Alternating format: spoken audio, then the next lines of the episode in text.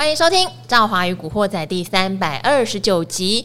其实昨天美股的重量级财报开的是不理想的哟，好，不管是 MD 哈，或是高通，事实上他们的状况都是有点算是低于市场的预期。那 MD 其实有讲下半年。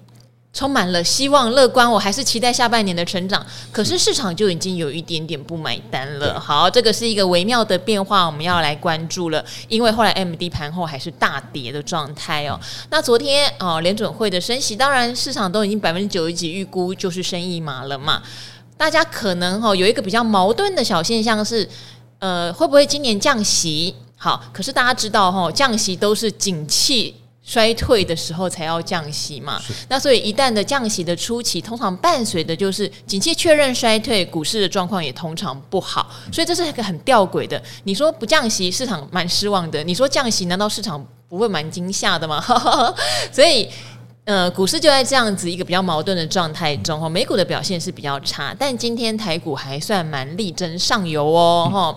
呃，不但是由黑翻红，然后最后还那个外资的期货还是大家多单哦，好，非常特别的状况哈。好，那所以这样子复杂的状况。今天的来宾也要比较复杂一点，很久很久没有来了哈，就是在股市现在已经闯荡正要满五十年的股市施工有年老师。少华好，各位各位听众朋友大家好，很久没来了，会是。想要讲观众，观众对，好，所以今天的话，其实台股早盘开盘的时候是有在盘下震荡的，最后才慢慢慢慢慢拉上来，最后收涨五十五点，事实上是比比美股的表现相对比较强一点点。对对，好，所以嗯，可是我知道施工您其实对于昨天晚上，例如说财报公布，然后大家即使讲下半年还是会期待，但市场不买单这样的状况，你是比较提高一点戒心的。是的，好，那其实最主要原因是在哪里？在于说，大家有没有发现哦，第一季的时候呢，就是其实应该说每年第一季，大部分每年第一季了哈。这个呃，在讲说你今年的展望的时候。大家都会买单，这就是所谓的吹牛行情。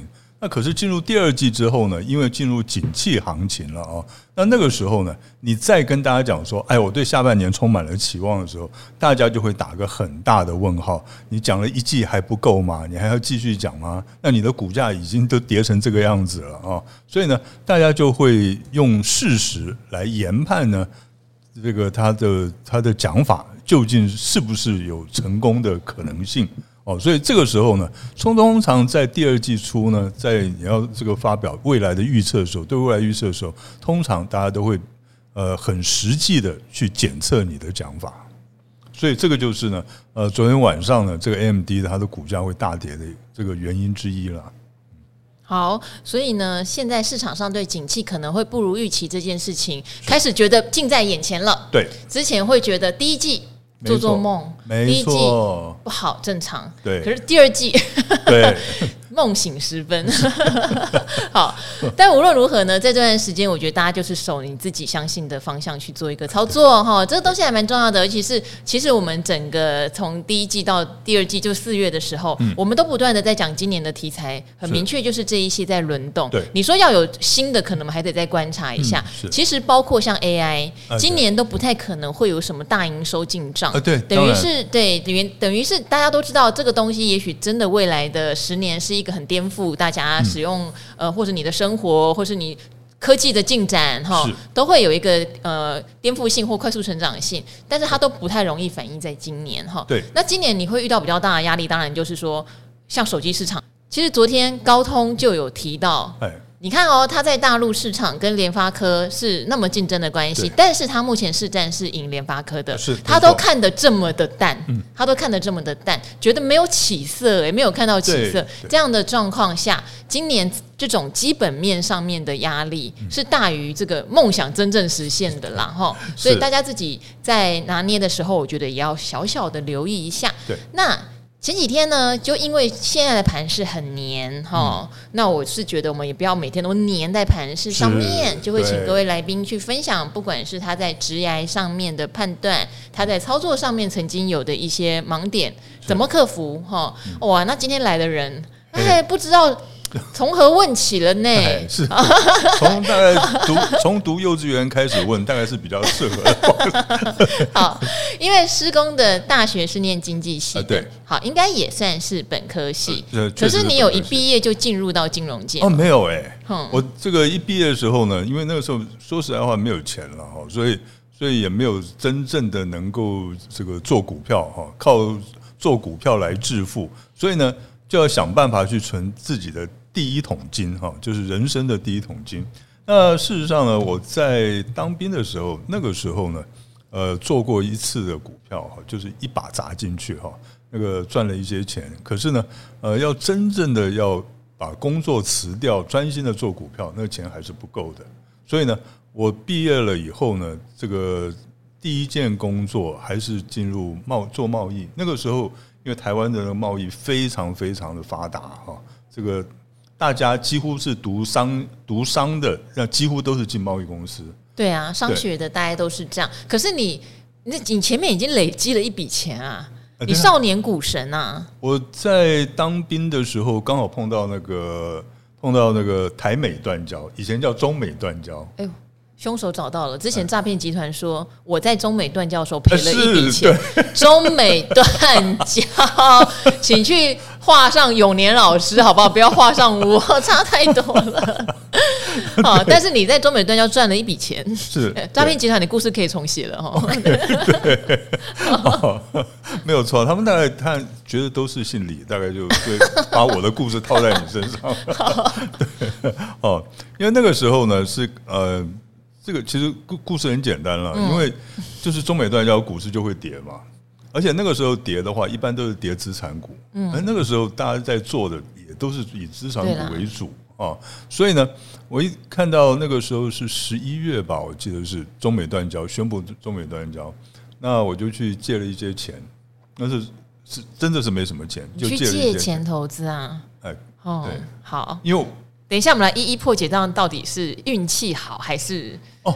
因为这个还是因为我们不好像不太能鼓励大家借钱投资。呃，我们不借，我我到现在都不鼓励大家借钱去投资哈。可是当时呢，因为我实在太有把握了哈。因为前面还有一个故事，就是在呃这个台湾退出联合国的时候，嗯，那个时候呢，那个台湾的房地产崩盘。因为很多有钱人都跑到国外去了，都逃到国外去了，所以那个时候呢，他们有钱人的房子都是什么独栋的别墅之类的哈。那么，所以他们那时候就抛售。那抛售呢，当时啊，我一个朋友，我一个同学啦，他爸他们家里有一些钱哈。那所以那个时候呢，在天母的独栋别墅、花园洋房，而且花园泳池洋房一栋大概是一千万台币。那那个时候呢，他爸爸花只花了四百万就买到一栋。他那个时候呢，给我的印象非常的深刻，因为他有带我们去参观他们家那一栋 那一栋花园洋房哈。那结果我们就知道，就是说那个时候就知道说啊，是因为呃那个时候退出联合国，所以很多有钱人都怕，就跑到跑到国外去了，就抛售他们的房子。所以呢，到了这个呃台美断交的时候，那么那个时候呢，也是一样，资产股呢就开始跌了，也是很多人就开始往外跑啊。那那时候我就觉得说。是个很好的机会，为什么呢？因为呢，那个时候我我们我同学他爸爸花了四百万买了那一栋花园洋房，两年还是三年之后呢，他卖掉了，卖回去还是一千多万。哇，对，涨回来了。对，所以他有这个这个记录了，因为我亲眼看到了这件事情，所以我就知道，那台美断交的时候，我们这样子讲啊，最坏的情况是什么？就是呢，呃。就是统一了嘛，对，对不对？哦，最坏的情况，那么到时候呢，你你有钱也没用啊，对不对？所以我就赌一次，就去买这个资产股。我记得我那时候是买农林，哦。现在又复活了，对，叫满血复活。还有，真的永远有机会哦。对，永远有资产股哦，永远有机会。你知道，因为在台湾就是有土司有财，你知道吗？可是以前我们就是我在万宝投顾上班嘛，哦，我们的朱社长讲过啊，他说土地有分啊，是要能够走路就能到的，就市中心的嘛哦，然后还是你开车能到的，那至少还是一个外县市之类的，对对，还是。要坐直升机 才能看到，就是山林地。农林不是属于农林就是山林地，对啊，对。可是那个时候，我们讲句实在话哈，因为那个时候就是呃台风、农林哈，还有这个南港轮胎啊这一些的，那这一些公，其实这一些的这个个股呢，他们的土地分布在哪里，其实没有人 care，你知道吗？因为大家只想说他们是资产股就好了。OK，好，所以那个时候我都买了，呃，它在跌到它七十五。块跌到五十块的时候，大概是在那一年的农历年的时候，六十八年农历年的时候，我就进去买了。买了以后呢，大概不到三个月吧，它就回到了原来的价钱。三个月，OK，嗯，不到三个月，嗯，就回到七十五块，所以我就卖掉了，就赚了百分之五十嘛，嗯，哦，那然后那就是我的第一桶金，哎，所以算是勇敢抄底，有点像是新人，天不怕。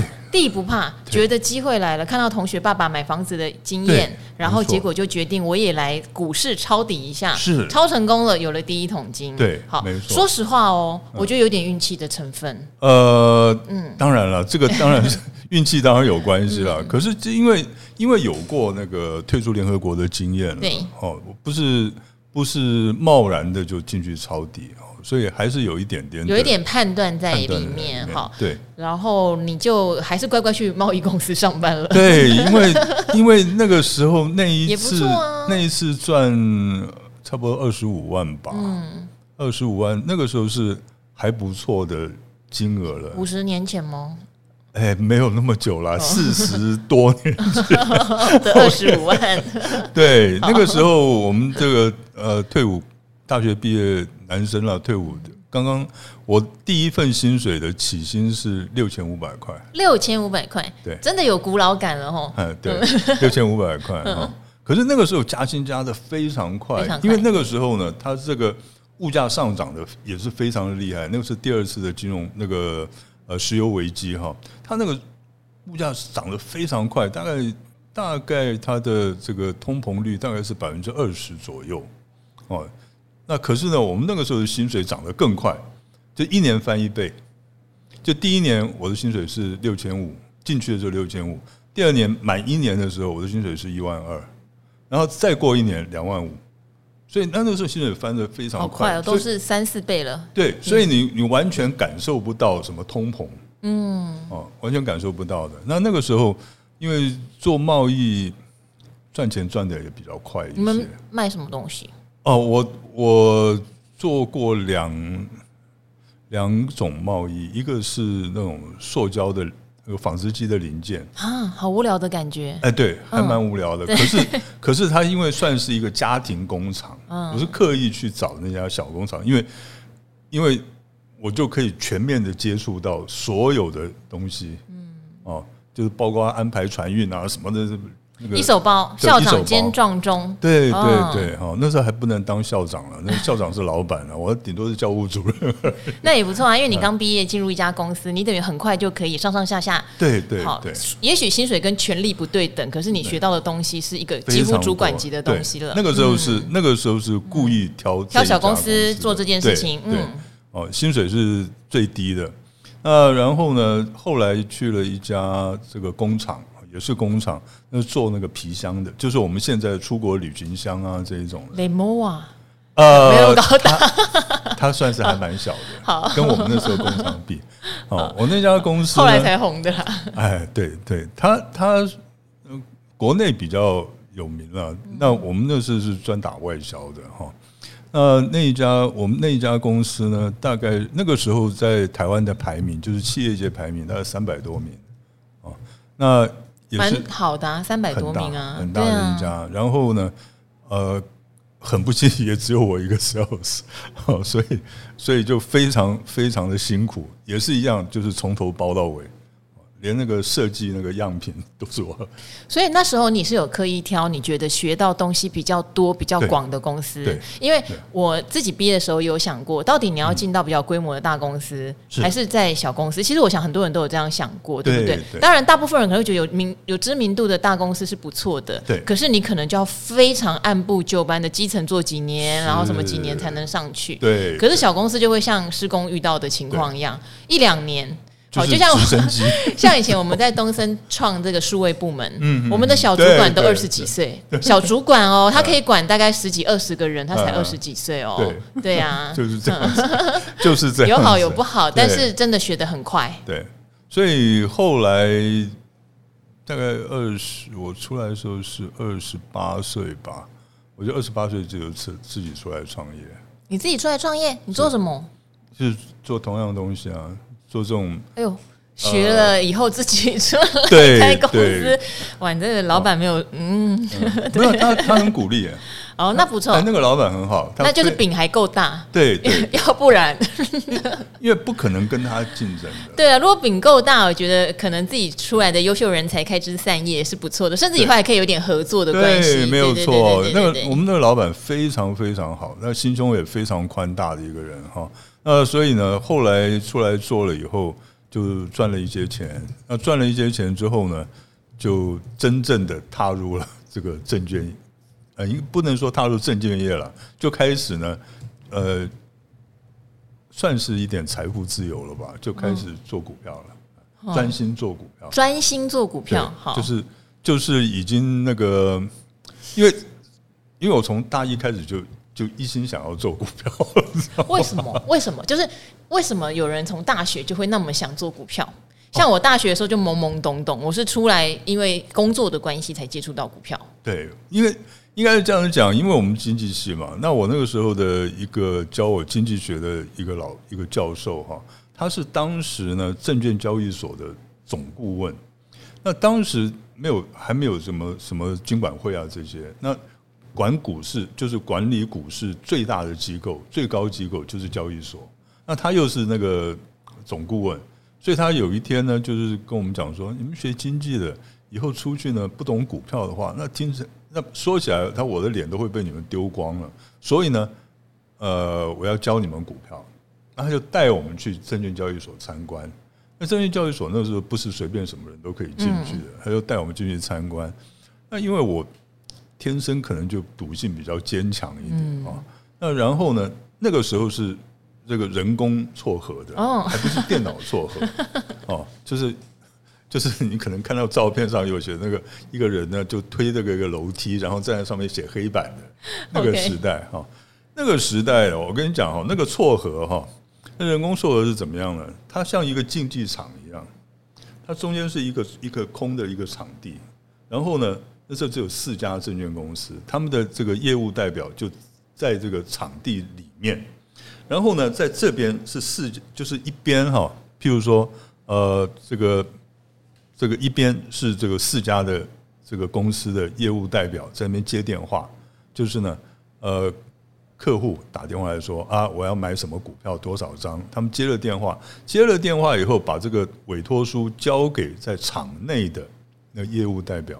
然后那个业务代表就跑到那个对面去，有一个交易所的柜台，他就把那个单子交给交给那个交易员，就交易所的交易员，然后他再来去对哦，这两个一个买单一个卖单，哎，可以合在一起，对，就撮合了哦，所以那个。那那个时候，我记得美股的情况以前也有这样在喊嘛，对对对，喊这个价格，然后这边买方卖方会喊，然后有对的就赶快对对，他们是用喊的。那我们在台湾那个时候呢，那个比那个刺激多了。它是譬如说我们今天了哈，那个有时候我们会碰到一个状况，就是说，譬如说雷伯龙那个时候他已经很有名了，雷伯龙买什么股票，那这个其他三家的人都知道了，对不对？他们会立刻填单子。那填谁的单子呢？填自己的单子，因为以前营业员啊什么可以自己有账号的，然后呢填自己的单子，然后呢你就会看到四个彪形大汉就一起往那个营业柜台、往那个交易所的交易柜台冲，然后呢那个就好像打橄榄球一样，你知道吗？就是拐子啦，什么架拐子，什么都来了，你知道？架拐子，真的抢单子，真的啊，在当场。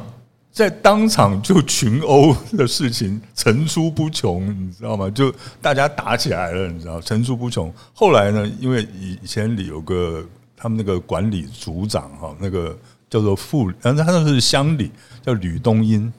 哎，好熟的名字。他后来是那个贵买中心的那个那个董事长。哦，对对对。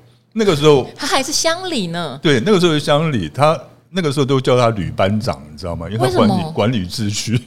那当时就讲说，你们以后要打架了，这个盘中中场休息的时候，出去那个后外面那个巷子里面打，他不要在这个交易所里面打啊。因为那个时候呢，嗯，十点九点开盘，好像十点十五分左右，他中间有休息十五分钟。哦，有中场，有上下半场，中间有休息的时候，然后再再做到好像是中午一点吧，好像是这个样子。哦，我记得大概是这样。所以那个时候呢，我就觉得哇，怎么这么有温度的地方，你知道吗？就开始入迷了哈，就经常就是借老师的名义呢，哈，就是借借着去看老师的名义呢，就跑进去看，所以就一直就觉得很，他是个。我这一辈子呢，最想从事的一个职业。好，等于是施工，你有先从股票市场先赚到一小笔钱，是，但是你还是乖乖去工作了。对。可是工作之后，你很厉害的是，你找到了两家都让你可以从头学到尾，很容易出师的那个工作，然后你就自己自己出来开，对，开了就财富自由了。是，哎，好好欠打人生。然后，然后你就想，我要专心做股票，你要圆梦，你的梦是你要专心做股票业。对啊，好，但这边就有一个问题啦。嗯、你要专心做股票，你总要有几把刷子吧？就是你现在是专心做的，你总要有一个门道、一个本事、一个依循的方法，对，让你可以不要把你赚来的钱通通赔光吧？对啊，没有错啊。嗯、其实我我从就是我说我从大学一年级开始对这个股市有有兴趣开始，我就一直在学，一直在学。那个时候呢，其实没有什么技术分析啊，什么都没有。那那个时候是怎么样呢？就是去问，就是去问号子里的前辈，就是证券公司有很多那些老人家啦。那个时候大部分都是怎么样？都都是从呃大陆过来的，就是上在上海时代，他们有做过股票的，都有这些经验的人，那就去请教他们哈。呃，就是刚好运气也很好了，都碰到一些高人哈。像那个时候，那个时候，因为刚好我的营业员呢，也是雷伯龙的营业员。所以就，他就介绍我们认识了，所以我那时候跟他请教了很多东西，哦，那所以哦，运气还不错。前两天杜金融杜大师来是，他会跟雷伯龙的单，你是直接就跟 雷伯龙，他为什么喜欢你？因为我应该很有礼貌吧？对啊，人家有那么多人，应该那时候都想扒着他吧？对，四大天王嘛。可是我我念不出来，其实我只记得尤怀银是不是？尤怀银对阿布拉，雷伯龙，还有呢，还有两个。其实翁大明哦，翁大明，对对，那翁大明还有那个呃，荣安秋哦，荣安秋三二行馆的对对前，应该说他儿子现在在经营还是什么的，对不对？对哦。这个有够古早，对哦，对，所以那个时候呢，其实其实四大天王大概唯一没有讲过话的只有阿布拉。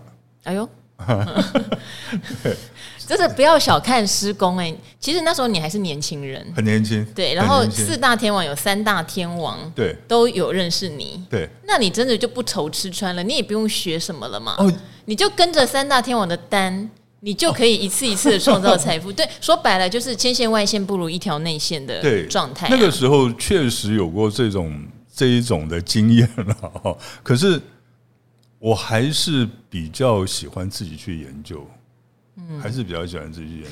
这种感觉就是哈，有人拿着很多的钱堆在施工的前面，不要不要自动送我钱。我喜欢靠我的努力去获得，好讨厌，好讨厌哦！因为我的感觉是这样了哈。好了，那你怎么学起来你自己的方法？哦，在那么多内线的诱惑下，其实是这样子。那当然，我听到他们如果有这个施舍我一些名牌的话，我当然还会非常开心的接受。好讨厌。可是因为你要你要知道哈，因为你如果是一直都在接受人家的名牌的时候。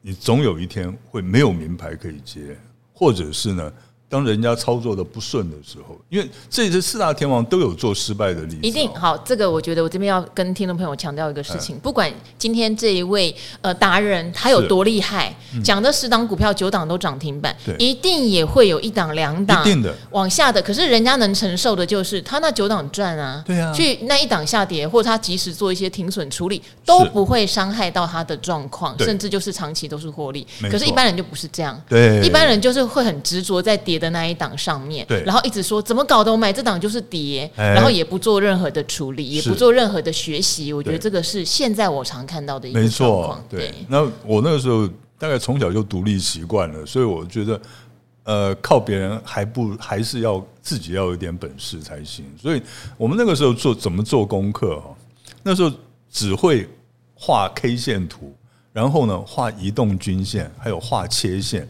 那只会这几招而已。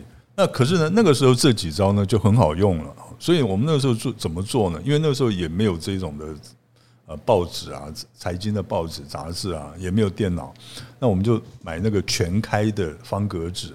那全开的方格纸呢，因为桌子通常都不够大，所以我就铺在地板上。那每天晚上呢，就画，就画那个 K 线图。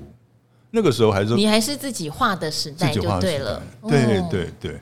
就是说，譬如说，大盘的这个 K 线图，当然自己画。而且我们那时候画还不是画现在的这个这个 K 线哦。我们现在的 K 线是日本人发明的，叫做叫做蜡烛线。对对对，Candlestick 啊。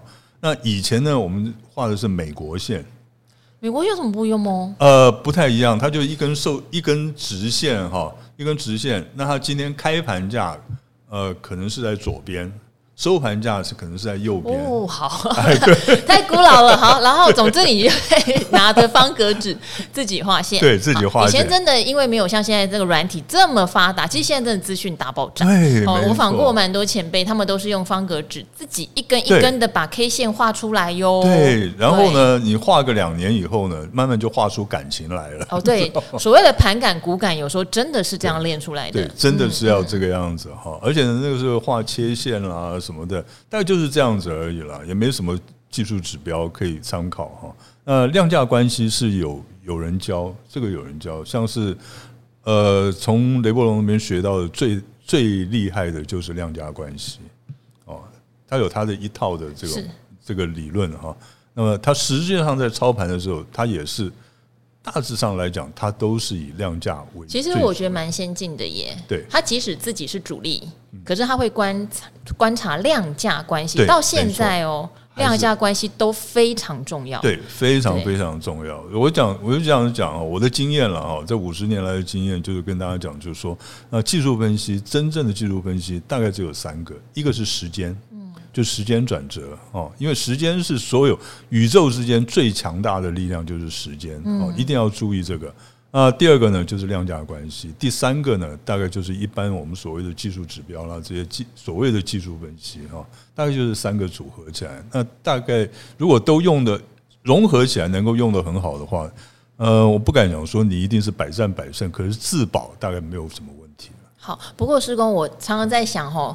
五十年哦，那时候的股票可能就从一两百档 到现在要将近两千档，对，这个中间的变化，还有每一个时代，事实上流行的东西会不一样。是，好，那时候当然现在农林是又火起来，可是股价跟当年的农林是差很多的哦。那时候都几百块的公司哦，台火啊什么的，七十几年的时候台火对，好不好？那时候的资产股都是几百块，甚至。千元股王是像国寿这种公司，那现在虽然重新起来了，又不可同日而语，对，都是除以二十了啦。对，没错。所以这样的五十年，难道就是用一套技术分析的方法可以一直生存吗？还是你要与时俱进去学新的东西？尤其是后来你还进入了投顾，你都财富自由了，你弄投顾干嘛？呃，我跟你讲哈，我做我也进到投顾，真的是。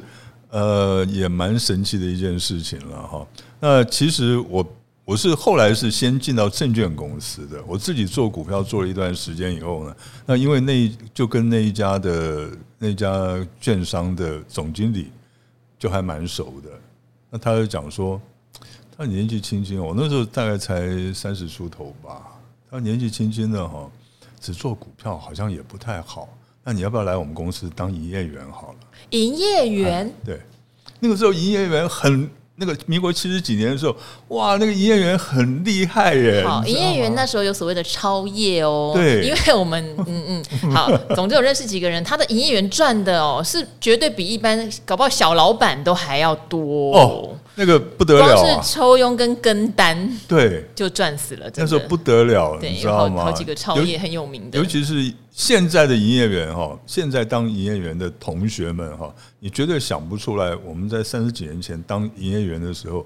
那个时候的这个地位，嗯，知道吗？现在呢，大家都是听这个客户的话啊，客户说你要打几折，因为电子下单嘛，对，那是过日子过得很辛苦。可是我们那个时候呢，我这样举例说明了，逢年过节，的礼物收不完。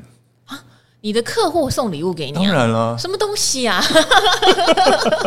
现在都马是去送大户礼物，是不是啊？嗯、我一我拿礼物，我收礼物，一直收到我不当营业员为止。我还记得那时候也有几个功能，除了帮他下单，因为你要帮他迅速的下好他的单，这个很重要，这个，最重要。第二个，其实你也会听到一些别人的讯息，你可以跟他讲别人在干嘛，这个对他来说很重要。第三，当然就是他干嘛，你也可以。跟一下嘛，对，尤其你是一个财富自由的营业员，那不得了了。对，所以所以那个时候，其实当营业员是很快乐的一件事哦，哦。而且，因为像我在当营业员的末期的时候，那是大概已经民国八十五六年的时候啊，那个时候就已经有开始退佣了。哦，大概就是一亿呢，就退五万块的退佣。嗯、可是我从来不退佣的。这辈子当营业员从来不退佣，对 对，因为你要得到我的消息，你就不要退佣。连当个营业员他都这么拽，好，OK。就当各位听众想要打施工吗？我现在帮你们打，啪啪啪。哎呦，好痛啊！你为什么是摸脸？我又不是打脸。啊，是啊。哎呀，误会了。好，好，OK，好。那其实，其实当营业员当然也很辛苦了。好，那不过也很快乐，就是了，因为钱赚的多就快乐，OK，那呃，可那为对啊，你都那么好了，为什么还变成是最后？因为你讲白了啦。施工，你当投顾老师哦，你要带会员哦，是，然后你的会员多嘛，所以你知道吗？喜欢来酸你的、骂你的、恨你的、踹你的也好多，是是是，对对。那你前半生都这么快乐了，对啊。那后后半生哦，其实我这样子讲了哈，那其实我一直觉得啦哈，大家都很讨厌酸民，可是我一直觉得酸民是我激励我再继续往前走的养分。我知道，因为你之前太顺利了，所以现在你需要有人对你凌虐，刺激我一下，踩踏你，然后你就会突然觉得，嗯，我现在又有了奋斗的勇气了。呃，不是，就是不用不用踩踏施工就好了啦，我们没有像他那么勇敢。呃，我倒不觉得有被踩踏的感觉，反而呢，我觉得他们把我垫高了，你知道吗？因为好，但是你还是想想，我还是希望知道说，为什么你会想要当投顾老师？哦哦、这个这个中间是有个是有个这个机缘的哈，因为呢。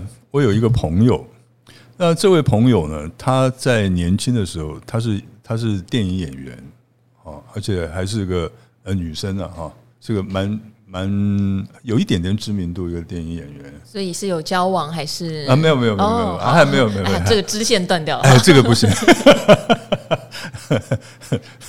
很多是青霞姐嘛？哦，不是不是，那跟他没有缘分，真是遗憾。如果是青霞，就在一起了。啊，对对对，你就秦汉了，我就流汗了，因为那时候我我我很早就结婚了。对，OK，好，那呃，应该是这样讲，因为他呢，那时候就开了一家投顾公司，因为他自己本身呃后来也蛮有名的哈，在投顾界，那他开一家投顾公司。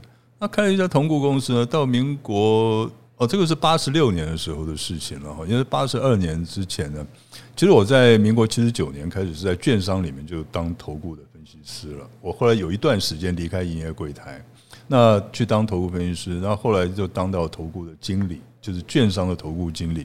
那之后呢，到八十六年的时候呢，那他因为呢面临到有四位这个分析师集体离家出走，所以呢，他那个时候在电视台买了很多时段，嗯，哦，那就就开天窗了，要开天窗了，所以他就找我去，就帮忙，哦，继续帮忙，就是说，呃，垫垫档帮忙。结果呢，我这样子讲哈，一炮而红就对了。呃，不敢讲说一炮而红，其实我那时候还好而已。可是呢，因为有一些朋友帮忙，就捧场。那什么捧？怎么捧场呢？就是说啊，你明天要上电视哦，你明天去去什么某台哦，去去那个讲股票，对不对？好，我赞助你三只股票，好，那你明天上去你就讲这三只股票。那时候就有人想找你出货吗？没有哦，好了，没有哦，好，没有哦。那个是那个真的，他们还认真是要拉抬，然后让你创造声势的。对。那是真正的，你的贵人运会不会太好啊？对，就是、你要去报牌，人家还要说你报，我帮你拉，这样子你对不对？李永年就如雷贯耳了。是，对，其实其实就这样，而且而且还不是我去找他哦，嗯，他自己来找你，而且还认真帮你。哎，聊天的时候他就讲说，哈，你明天去讲这三只股票，哈，你就不要其他，你就不要管了，那我负责帮你各拉三只涨停。他到底有对你有什么企图？没有，太奇怪了。而且真的也不是出货就帮你拉。对啊，对啊，好朋友啊。那结果，呃，我第一天上电视，当然没有什么，没有什么回响嘛。可是第二天收盘的时候，这三只股票果然都涨停了，你知道吗？然后那个不得了，那个电话哈，就是就是从中午到一直到半夜，那就没停过。欸、我要跟阿格力说，他就是四十年前的施工，没事。好，还遇到这种事，好，所以就变成会员就是趋之若鹜嘛。因为那时候电视台也很少，因为老三台的时代嘛。哦，呃，那个时候已经有东森了哦。哦，对，我有上过东森哦。应该不在我们东森讲的，对，有有在有在东森讲。对，那不是四十年前，那大概就二十年前吧。哦，没有，八十六年没有错，八十六年的时候，嗯嗯、那那时候东升还是在管前路吧，我记得在管前路的时候。施工比我更了解，因为我是比较晚到电视台报道人，对，对，好，对，好，所以会员电话开始涌入，对，脱不了身了，你要负责了。对我这样子讲哈，那现在的人大家都没有办法想象得到那个时候的那个盛况哈，那时候不是我，很多的很多很多的分析师都是他们的业绩都是怎么样？像我的话，一个礼拜，我们那时候的会员没有分很多层次哈，就是就是五万块，五万块好像是一个月还是多久？我忘了。一个月五万块钱，那有承诺你要帮他赚多少钱？啊，没有没有没有没有，就是五万块钱，然后你给他给他一个 BB 扣哦，那是要，然后里面传四个号码这样子。哎，对对对，就是说啊，什么股票啊哈，这个买进，然后大家就去买，然后卖出，这个扣讯。呃，简讯会员哦，那五万块就是一律五万。对，我一个一个礼拜收到的会费是一千万。哦，我在搞那个订阅三百九都 都没有那么多。每个礼拜一千万，每个礼拜一千万。听说我还不是收最多的。出卖一下朱老板，朱老板说那时候他们去演讲，真的是挤爆。对啊，就宁愿坐在地上，站在门口，挤在门边都要听。对对哦，在万宝投顾初期的时候，对，对没错没错啊。其实他们他们那个时候演讲，那个时候人人算是很多的。可是呢，我看过最热闹的一次、最盛大的一次是雷伯龙办演讲。他在民国七十八年的时候，他在中山堂堡垒厅办过一次演讲，你知道吗？那个。玻璃门给挤碎掉了，挤碎掉，对，就是这样子，还是有人维持秩序的，就是比大明星来，大家更渴望听到股市名牌，真的真的疯掉了，你知道吗？所以，所以我就说，所以你你这样子讲了，我为什么要离开股市？好，又容易又做自己喜欢的事，可以投资，对，然后说实话赚钱又像如流水一样的跑进来，呃，当然也会有，而且又有贵人帮你，就是你讲的股票可能都还不错啦，也许就是大部分上涨嘛，也会有小部分的，当然当然这是一定的，有好有坏了。好，可是到目前为止，我觉得都是听到快乐的事，哎，讲一些惨痛的好不好？我就是这几天的行情，我相信，因为四月啊，开户的都是年轻人。对，好，我们今年以来很奇妙哦，一月的新开户人六十一岁以上的最多。嗯，对，姜是老的辣哦。对，哦，一月开始有一波行情了，四月你发现减少最多的是六十一岁以上的，对，新开户是二十岁到三十岁的，没错。所以年轻人是在四月跑进来，那现在的感觉就很纠结啊。嗯，没错，对呀，其实。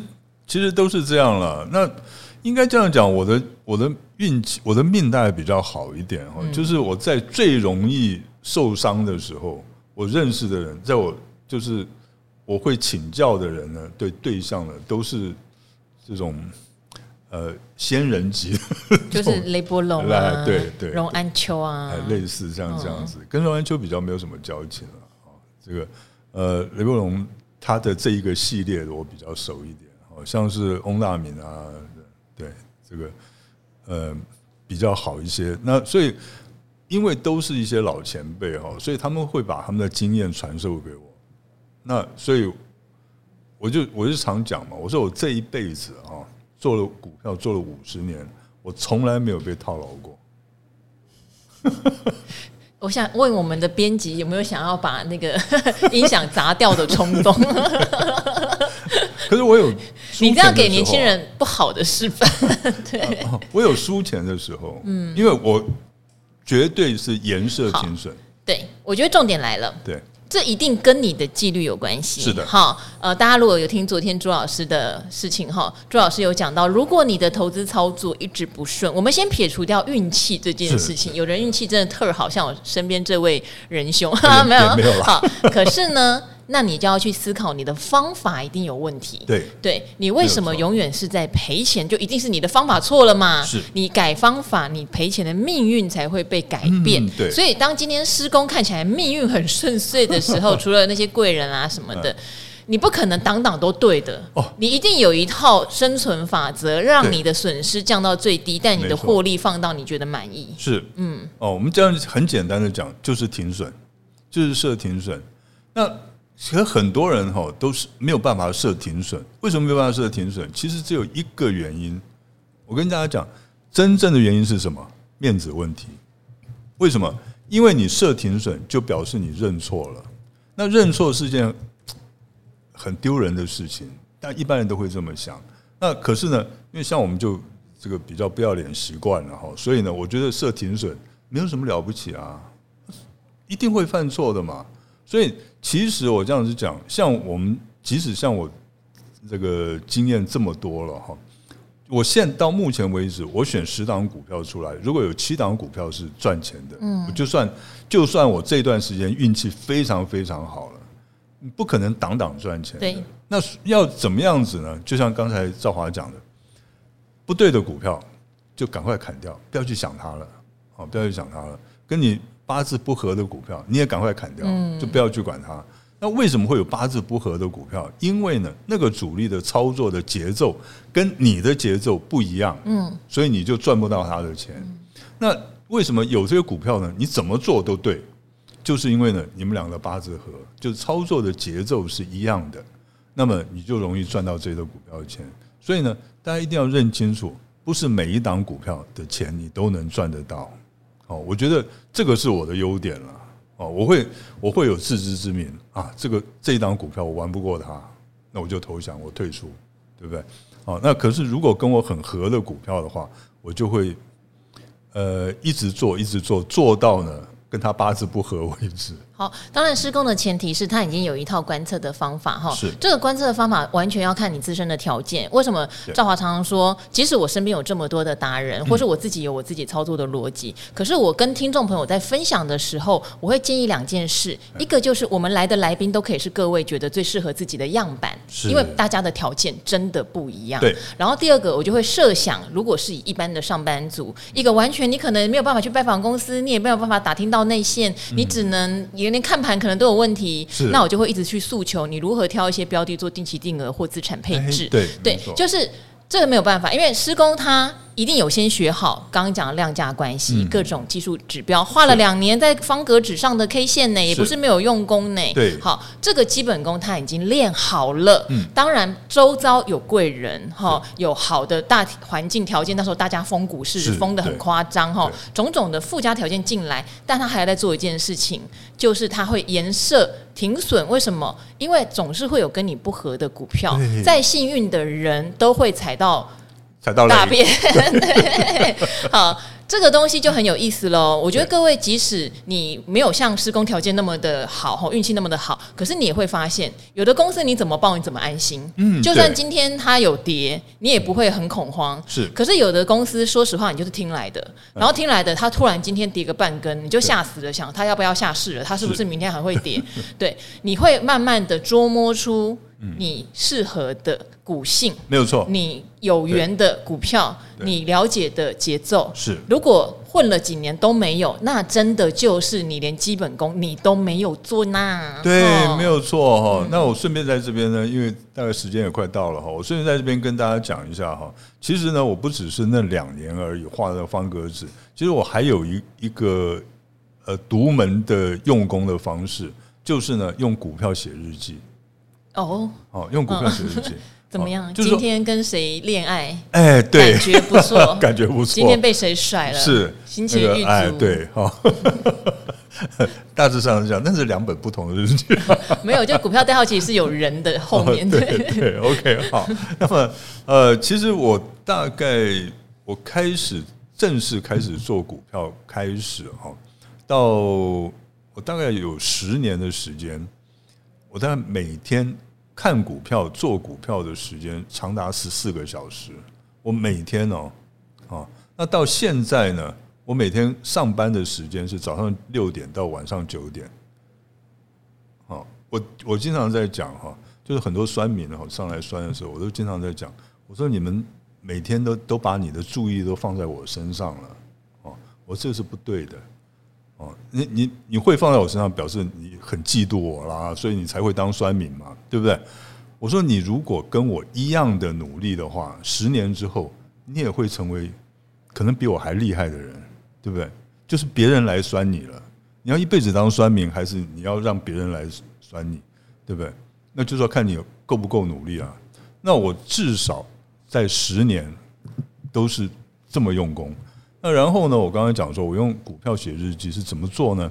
我每天我就真的是去买日记本，就是每天呢，我就预测明天的股在大盘会涨还是会跌，然后原因，哦，我看涨的原因哦，或者是看跌的原因。然后呢，我每天会挑三档股票出来，这三档股票当然都是会涨的，我认为会涨的股票，也把它的原因都写下来。然后第二天收盘了之后，来开始验，开始验证。我是对还是错？对的话就打勾，错的话呢就开始检讨我错在哪里。OK，我写了两本日记本，那一本大概是一年，嗯，那个是我是真正的扎扎实实写两年的日记，嗯，呃，效果非常好，我相信，哎，嗯，非常好哦，呃，所以我是。